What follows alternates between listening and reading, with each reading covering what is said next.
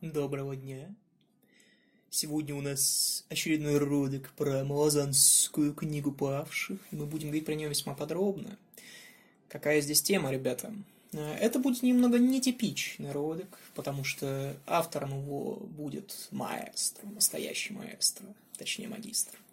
Поэтому ожидания свои завысьте невероятно. Старание будет невероятное. И ролик этот будет поделен на две части. Первая, я просто обозрю книжку, точнее две, как раз про мертвый дом, про та мертвого дома, и как раз про память льда. А во второй части ролика мы поговорим, что же вообще со мной произошло, и про некое такое... э, про некий хейт, которому подвергся мой канал. Я, скажем так, немножко парирую. Так как он шел чаще всего от фанатов Эриксона, я просто вынужден это сделать. Что удивительно, к Эриксону он никак не относится, поэтому людям, которым не интересен как раз этот срач, то вы просто можете выключать. Я скажу с какого-то момента. Ну, а за сим давайте же начнем. Говорить мы будем сегодня про второй и третий том Малазанской книги павших. Во-первых, большое спасибо издательству Эксмо, которое умудрилось третью книгу на две разделить. Благодарю, очень удобно. Э, Это вообще ноу-хау э, по поводу разделения больших книг на несколько. Сандерсона вот уже по две фигарят, и я не понимаю зачем. Можно делать просто кирпичи. Вы действительно думаете, что людям легче прочитать две, чем одну? Это же звучит даже просто-напросто глупо. Я не знаю, ребята, по-моему, это просто глупость. Это первое. Второе относительно этих книг. Действительно, во многом я сразу же вынесу промежуточный итог. Иногда Эриксон очень хорош. Чудовищно хорош. У него прям такие сюжеты проскальзывают, которых я вообще никогда не видел. Одновременно же иногда не получается.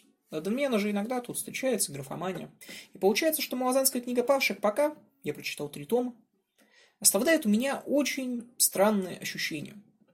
И, с одной стороны, я действительно вижу подчас незаурядный сюжет, подчас незаурядное описание, подчас очень крутых персонажей.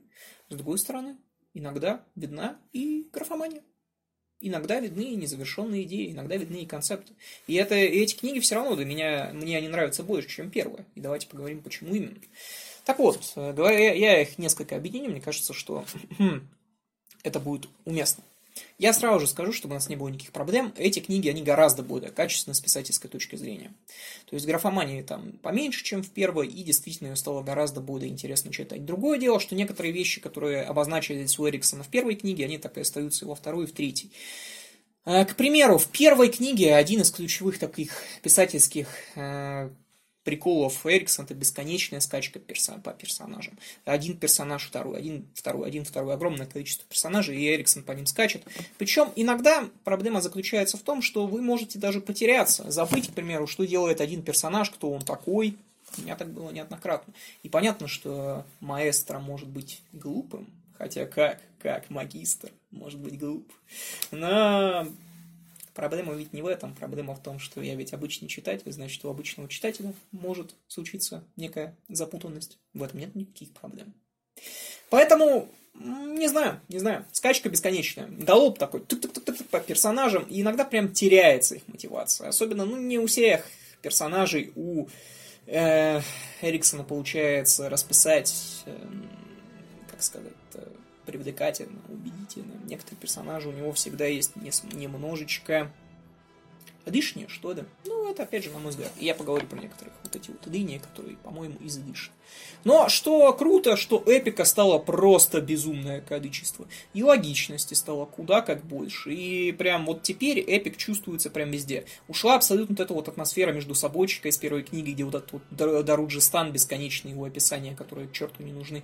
Прям теперь вот э, появляются такие интересные вещи, что вот э, в выдаяющей на судьбы мира, знаете, э, богиня Шаик, которая воюет с империей, там до, э, сын, э, э, сестры Парана, которые э, всячески меняют свою судьбу, ну, точнее, Фисиды, одна сестра Парана, вторая пока не появилась в цикле, ну, я не начитал пока что, но, тем не менее, тоже присутствует здесь. Понимаете, эпик появился, какой-то провидец далеко на юге, и огромная армия, идущая вот на эти семь городов. Все семь свободных городов бунтуют против Малазанской империи, почти все, бунтуют против Малазанской империи. Огромное войско, ну не огромное, но отборное войско Джуджика Однорукого этому противостоит. Огромное, тьфу, еще одно войско под э, руководством одного из самых недооцененных полководцев империи Каутейна сражается с превосходящими противниками. И все мы понимаем, что особых шансов у них нет, но они бьются. Ух, сколько эпика, прям, эпик прямо льется, и это круто, потому что ради эпика, наверное, стоит читать Малазанскую книгу. Это, кстати, один из промежуточных итогов. Ребята, если вы не фанаты эпика, вам не то, что понравится, э, честно скажу. И, но одновременно есть некоторые вещи, которые спорные, что ли. То есть, к примеру, мы берем одну из ключевых линий. Потом как убийца Калам, вот почти без спойлеров вам скажу. Вот этот спойлер на первую главу, только мотивацию скажу. У него есть одна задача убить императрицу. Это мотивация. Но, так как, но то, как эта задача решается, а точнее то, как он... Не буду спойлерить. Вот это вот итог вот этой вот мотивации в конце второй книги, он тупой невероятно. И это несмотря на то, что концовки у второй и третьей книги мне нравятся невероятно. То есть я считаю, что концовки там это вообще просто отвал головы по некоторым моментам. Я объясню, почему я так считаю.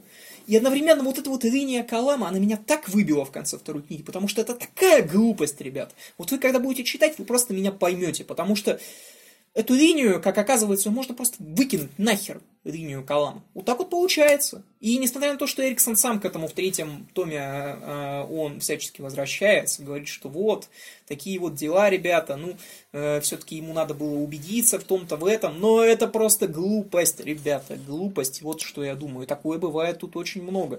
Есть вообще вещи, которые крайне странные в описании Эриксона. То есть у него то эпик, то эпик, то какая-то говорящая жаба появляется в третьем томе. Не знаю, прям вот прям вот иногда прям такая вот графомания э, дышит, и это обидно, потому что на самом деле это книги-то крутые. Но прям иногда прям графомания чувствуется. Я, вот есть и дышние моменты, есть и дышние моменты. Я молчу про то, какие тут иногда попадаются цитаты Волка э, в, в диалогах. То есть э, я понимаю, что это, наверное, такой вот аспект пафоса, да. Э, и ну, все равно как-то это звучит странно. Давайте я вам зачитаю один момент, который я вот специально в беседу нам скидывал и вот прочее.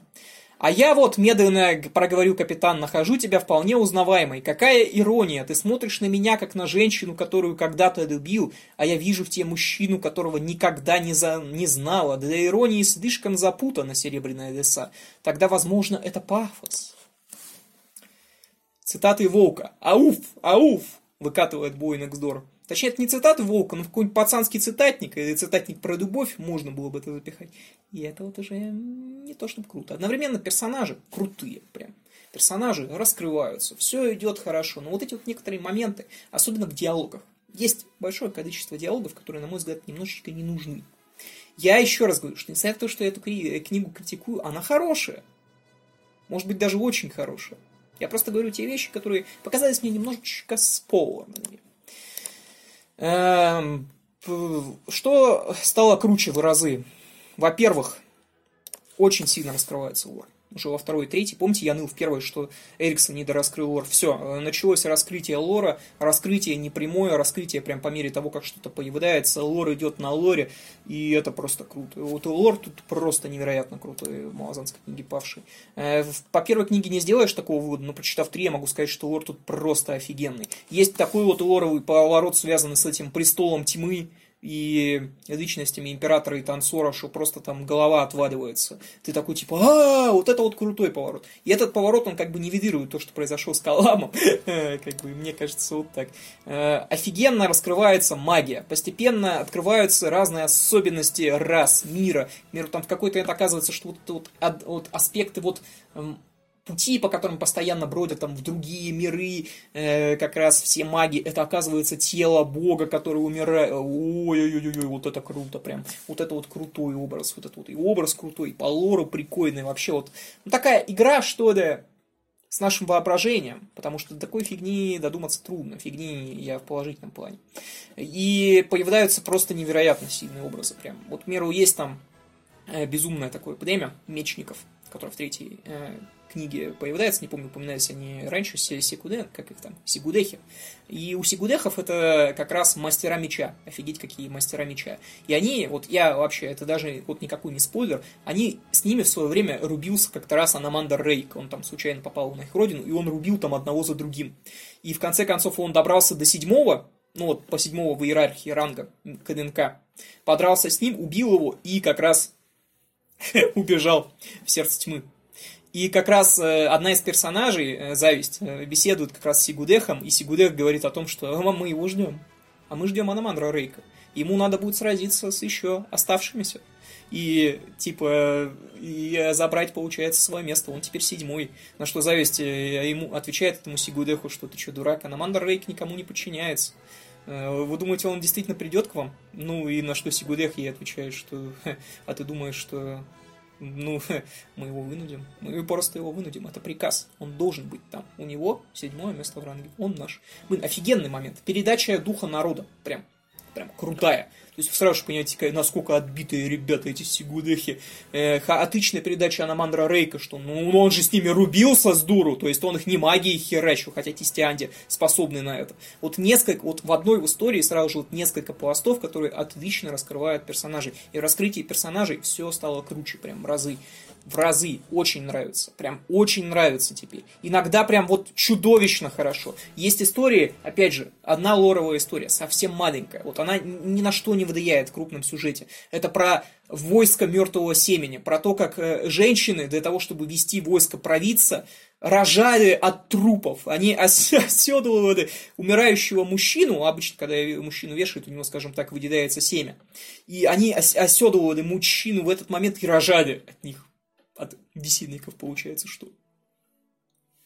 Ни хера себе, как говорится, история. Вот это вот крутой образ. Вот это вот вещь, которую трудно, не, трудно забыть, выразимся вот так. И это круто. И это снова круто. Прям вот иногда, ну просто чудовищно.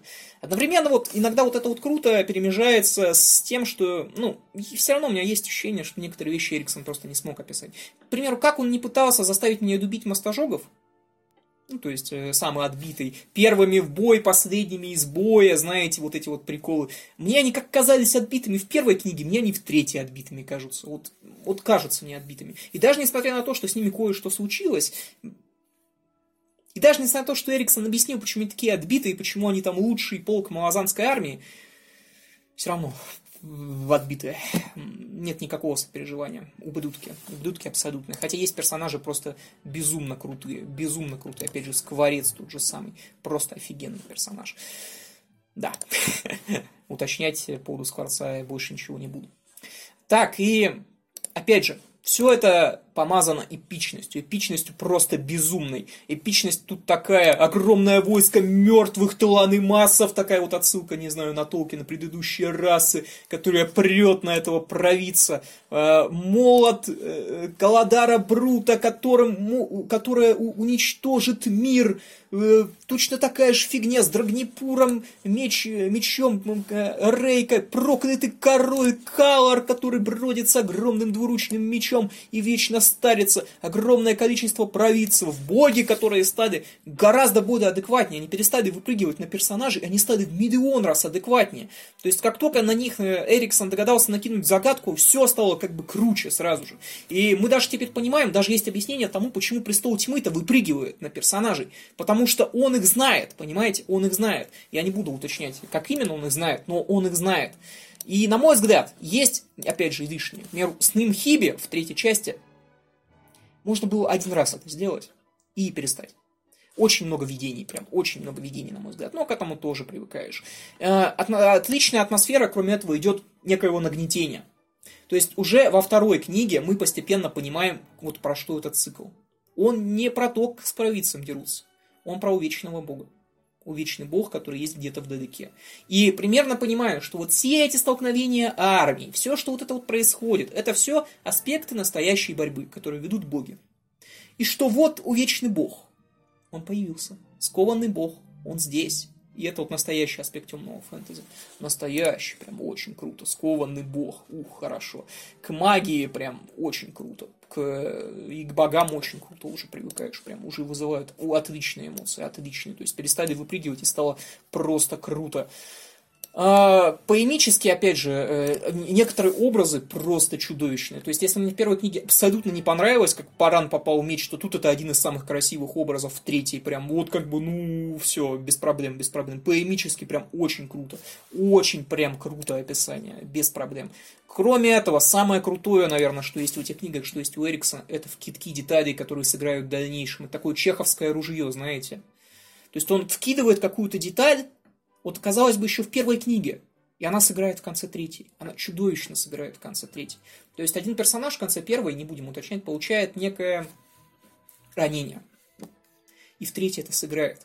Это очень сильно сыграет. То есть он не забывает вот эту вот фигню. И вот эти вот вкидки, которые он делает, тут, э, ты просто читаешь, и тебе кажется, что это вот какая-то деталь ненужная. неожиданно он хлобысь ее прям выворачивает. Например, вот про то, как э, Тлан и Масс и один из э, Сигудехов хотят подраться. Ты думаешь, ну это просто вкидок какой-то детали. Хер тебе. Это тоже в концовке сыграет. И вот прям в концовке вот это вот все заигрывает. Прям он очень... Э, Эриксон отлично вот именно связывает вот это все. То есть эти, вот эти вот подводки его, они прям очень сильно играют. Очень сильно. И отдельный, отдельный респект просто. Отдельный респект э, за концовку третьей книги. Вот как раз в конце второго тома третьей книги, Малазанской книги павших, становится прям очень круто. Вот это вот описание э, сражения за город, это одно из самых крутых описаний, что я видел. Оно, ну, оно слабее, наверное, чем нечестивым концу, тебе стоит признать, но оно тоже очень крутое, прям с такими персонажами, с, такими неожидан... с таким неожиданным предательством, смертью одного из главных героев цикла. А как главные герои цикла так небрежно умирают-то.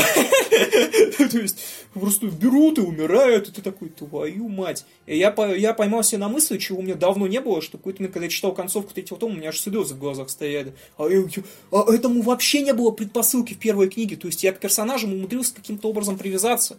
И это просто шок, это просто шок. Несмотря на то, что мне кажется, что есть там некие очень такие странные детали, все равно, которые мне не нравятся, ну, это искупает большое количество крутых персонажей, которые появились во втором, третьем опять же, это и человек, там, у которого его бог заставил, жрец, у которого бог э, отрубил руки, и он теперь бродит всячески. Это и имперский историк Дукер, это и Кулак Калтейн, это, конечно, Скворец, который также все еще раскрывается, это Джуджик, все старые персонажи остались, но появились еще и новые, вроде Итковиана в третьей книге, тоже крутой персонаж, тоже крутой персонаж. И получается, что, ну, ребята, очень эпично, очень эпично. Э, с проблемами, проблемами, с проблемами большими прям. Но это такой эпик, что просто офигеть прям. Причем без какой-то раскачки, как, например, у Роберта Джордана, где люди ходят долгое время. Тут это прям эпик эпика, прям это эпик эпика. Отличные схватки, сражения прям такие, предательства, убийства стилизация, концовки прям такие магические, прям вот такой вот фэнтези. Вот это настоящее темное фэнтези. Вот это странно, но это прям такое. Это чем-то смахивает, может быть, даже на какие-то вот такие штампы золотого века, но прям вот такие вот очень сильно изувеченные, что ли, прям очень сильно переделанные. И за вторую, третью книгу респект. Респект Эриксону. Вторая нравится мне меньше, третья мне нравится больше из-за концовки, хотя мне тоже кажется, что у нее вступление вот как раз к походу городу, которое осаждают, несколько затянуто. Одновременно опять же, невероятно красивые образы иногда проскальзывают. Про вот эту вот концовку в памяти, да, про то, что вот человек подвел к названию. То есть Эриксон к концу третьей книги стал неожиданно крутым фэнтезийным писателем. Ну вот прям, ну вот то, что вот говорит, то, о чем говорит концовка третьей книги, памяти, да, это разговор о том, что Эриксон крутой писатель. То, чего в первой книге, ну, видно не совсем. И это очень круто и четвертый, и пятый. Я дочитаю Малазанскую книгу павших обязательно, потому что мне нравится. Я поймался на мы, я с большим трудом шел к этой концовке, прям третьего тома, я прям чувствовал, прям вот со скрипом я шел. Но как только я прочитал, там с определенного момента, как раз э, после предательства одного из персонажей, она прям... Я не знаю. Я впервые, когда читал, я бы задумался о том, что вот по Малазанской книге павших нужен сериал. Или фильм. Это просто будет отвал головы. Вот это как раз цикл, по которому он необходим. Потому что если выбросить там некую такую философию, знаете, саморефлексию, о чем я перестал, вот, э, забыл поговорить, мне не нравится рефлексия, которая есть прямая у Эриксона у некоторых персонажей, про то, как они э, начинают неожиданно думать вот этими вот курсивом. Мне это не нравится. И, точнее, мне это нравится, но не у всех персонажей, потому что я опять же скажу, что мне линия Мастожогов не нравится абсолютно. Прям абсолютно. Потому что она эпично звучит, но она такое ощущение, что не вывозится, уж извините. Может, там в дальнейшем, опять же, все изменится. Э, так что я не знаю, я не знаю. Э, если говорить про оценку из 10, я поставил 8,5 из 10. Много лишнего, на мой взгляд, все-таки есть во втором и третьем томе, но это искупается офигенными концовками и очень крутыми, крутым повествованием. То есть, если вот в первой концовка-то, она, в принципе, очевидна, то во второй и третьей они прям крутые. Прям очень крутые. И прям я не знаю, третье даже звучит вполне как законченное произведение. То есть э, я даже представить боюсь, что там дальше. Так что на этом все. Э, все, кто э, был здесь ради малозанской книги павших, можете уходить. 8,5,5 из 10. А с остальными я хочу поговорить по поводу того, как я рекламировался. Ну, я... Это долгая история, а именно про то, как у меня первые хейтеры появились, получается, что надо вот подумать. Короче, я что решил? Немного надо продвигать канал и начал забрасывать его в ВКшные группы. Ну, естественно, я там общался со всякими админами. Э, то есть большинство группы, оно оказалось весьма адекватными, чудовищно адекватными на самом деле, я даже удивился. Э, некоторые группы просили деньги, но такие, в таких группах чаще всего было там по 9 лайков, я в них просто не публиковался. Вот, это было бессмысленно. Либо эти группы были немного мне не нужны, потому что они, к примеру, ну, к примеру, вот группа по, по Лавкрафту, одна из двух, в одной меня публиковали, им большой респект, а во второй, вот, который там 80 тысяч человек, что это было, они попросили, ну, вот, там тоже, 300 рублей, это, это не такие большие деньги, просто у меня всего один ролик по Лавкрафту, люди, которые бы пришли оттуда, они бы ну, были разочарованы, наверное, потому что, ну, зачем тогда рекламироваться? Естественно, я публиковался в небольшой группе по Эриксону, Малозанской книги павших, где было 2000 человек. И оттуда пришли очень интересные люди. Прям очень интересные. Знаете, я вообще... Наверное, вы знаете, что я нервно отношусь к критике, да? И критика тут последовала, но не такая, как обычно. То есть обычно какая у нас звучит критика в относительно моего адреса, да? Что я школьник, что я молодый-не дебил, что я в чем-то не разбираюсь. Это критика обычная. Ну, встречался с ней неоднократно. Тут критика была просто гениальная. Построена она была на двух китах. Первый кит меня вообще выбил просто из седла. Этот кит был вот про что. Админы Малазанской книги меня опубликовали. Ну и как раз у людей неожиданно возникла проблема, потому что первые 20 секунд прошлого ролика я говорю голосом Гобдена. Я говорю, я вас категорически приветствую. После чего мне в Малазанской паблике по Малазанской книге пришили, что я коммунист с тупичка, что я газанюх, что я, ну, получается, так, а кто я еще? А, инфо-цыган, обязательно, кстати. Идиот, безусловно. И что с таким тоном вообще ничего нельзя делать. У меня случился когнитивный диссонанс. Я начал сраться в этой малазанской книги. Я делал это чудовищно интеллигентно. Я человека, которым э, говорю, я переубедил и пожелал успеха в бизнесе. Тем не менее, все равно меня оттуда удалили. Тем не менее, все равно админам благодарен. Хотя бы день-то повесело, хотя бы какие-то просмотры набралось. Вторая претензия еще более дебильная, чем первая. Именно поэтому сегодня я в костюме, причесанный и в рубашечке. Э, идея там вот какая. Я специально этот коммент не стал удалять. Э, нескольким людям оказалось очень грустно смотреть на то, что я не причесан, на то, что у меня э, грязные волосы, на то, какой у меня звук и на то, какое у меня видео. Во-первых, ребята, давайте начнем с видео и звука. Ежели вы настолько умны, что пытаетесь что-то от меня требовать, ну, так вот получается. Это уже не дружеский разговор, когда идет конкретная претензия, идет какое-то конкретное требование, а именно звука и видео то, ребята, внизу есть ссылочка на донаты. Донатьте, задонатите. И это как раз к людям, которые всячески критиковали. И я куплю и микрофон, и камеру, и все сделаю лучше. Вы уж извините, но сейчас это делается абсолютно на добровольных основах. Вот мне хочется говорить про книги, и я говорю про книги. Извините, я не самый богатый человек на свете. Извините, это не бизнес. Я из этого деньги не добываю. И извините, это все работает скорее, ну, если говорить откровенно, ну, ну, это вообще это достаточно бессмысленное то, что я делаю. Ну, вот так вот, если подумать, оно бессмысленно. Вот, с точки зрения классического капитализма, капитализм это бессмысленно. Вот так вот получилось. Но опять же, донатьте, ребята. Это я говорю именно людям, которые говорили. Про людям, которые просто смотрят мой канал, к ним никаких претензий нет.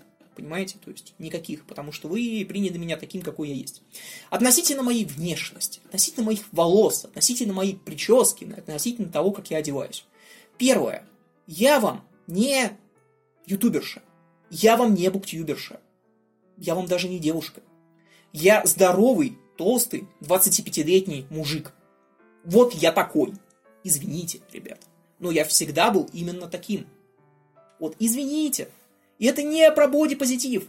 Это про то, что я всегда был таким. То есть вот у меня вымытый волос, вот я причесан. И что большая разница? Разницы никакой. Я как говорил то, что говорю, так и говорю. Так какая разница? И меня это просто выбило.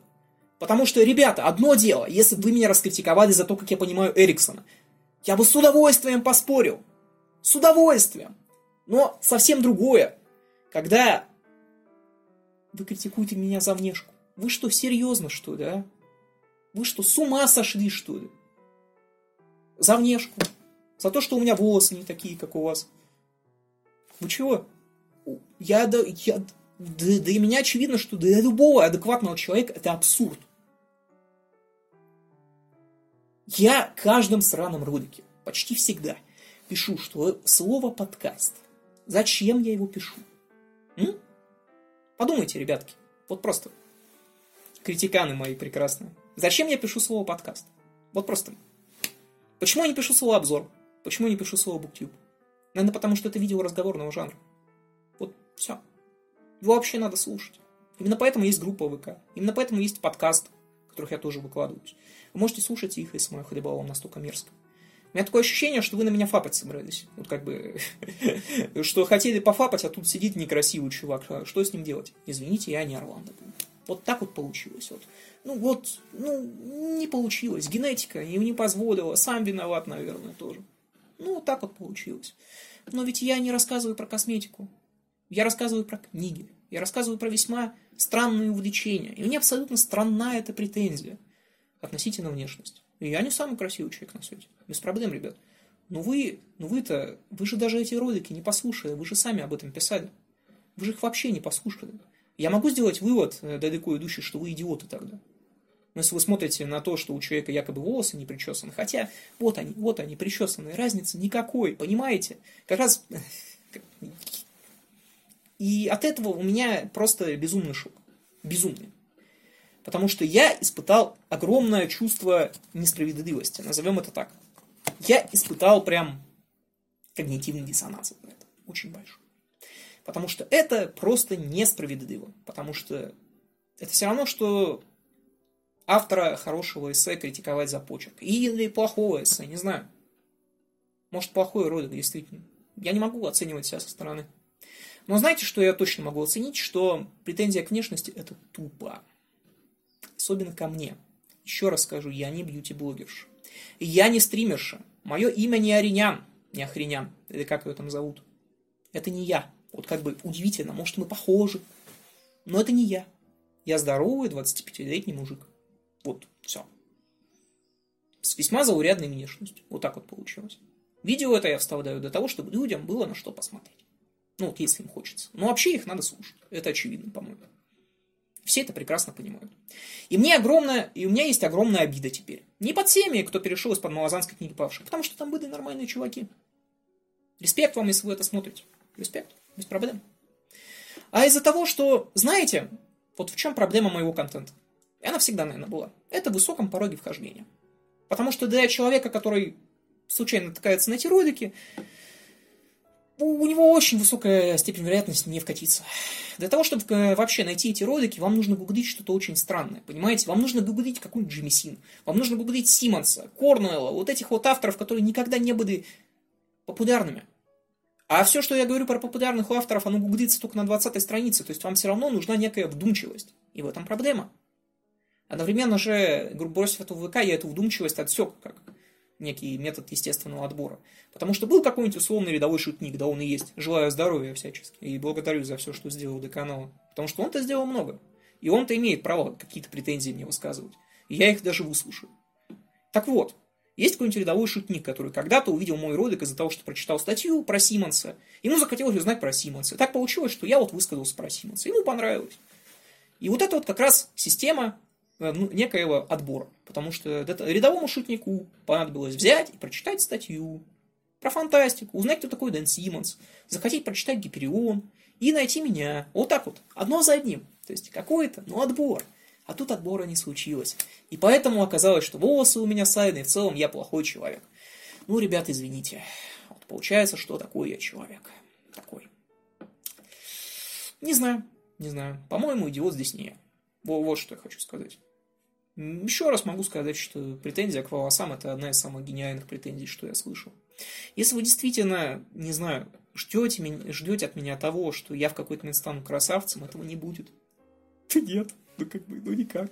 Вот так вот. Поэтому все, ребят. Ну, я вообще не знаю, до кого это объясняю, поэтому в конце супер ролик в стиле по поводу, по поводу моего настоящего отношения к хейтеру. На этом все. Спасибо за внимание. Пока. Ты чё, попутал нафиг?